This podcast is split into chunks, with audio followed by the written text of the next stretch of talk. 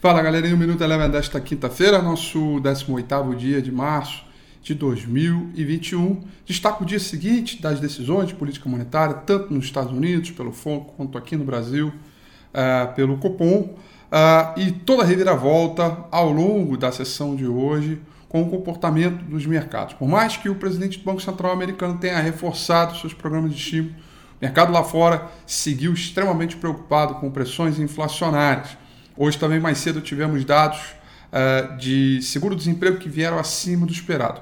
Tudo isso junto culminou aí, culminou para uma aceleração forte dos rendimentos dos treasuries americanos que fizeram com que as ações de tecnologia caíssem forte e puxassem todos os mercados nos Estados Unidos para baixo. O índice S&P 500 aprofundou a queda na parte da tarde, fechando em queda de 1,48%. O índice de mercado emergente, nessa toada da aceleração dos treasuries americanos e alta do dólar, é, caiu 1,84%. Também nessa mesma levada de preocupação com pressões inflacionárias é, no mercado internacional, o petróleo caiu forte hoje, a queda de 8% é, para a sessão de hoje. E aí, portanto, todo esse comportamento no mercado internacional acabou é, sendo acabou contaminando o mercado brasileiro e ofuscou bastante tanto o alívio sobre o, o câmbio por aqui e também no mercado acionário. O dólar, no dia seguinte que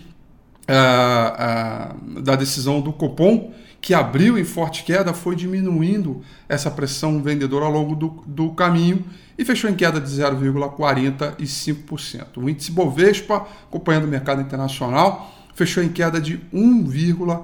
47%. Destaque é, para as ações ligadas à energia e o mercado internacional. Né? Lá fora caiu forte as empresas aqui é, que têm ligação com o mercado internacional acabaram é, caindo forte, contaminando o índice Bovespa de maneira negativa.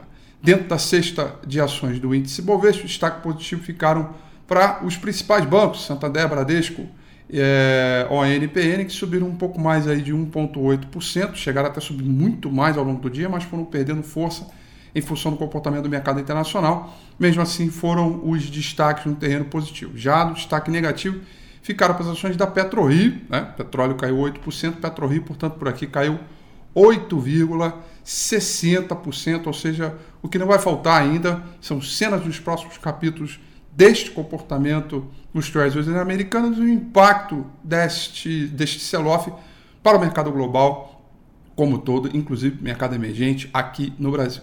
O Minuto Eleven fica por aqui. Quer ter acesso a mais conteúdos como esse?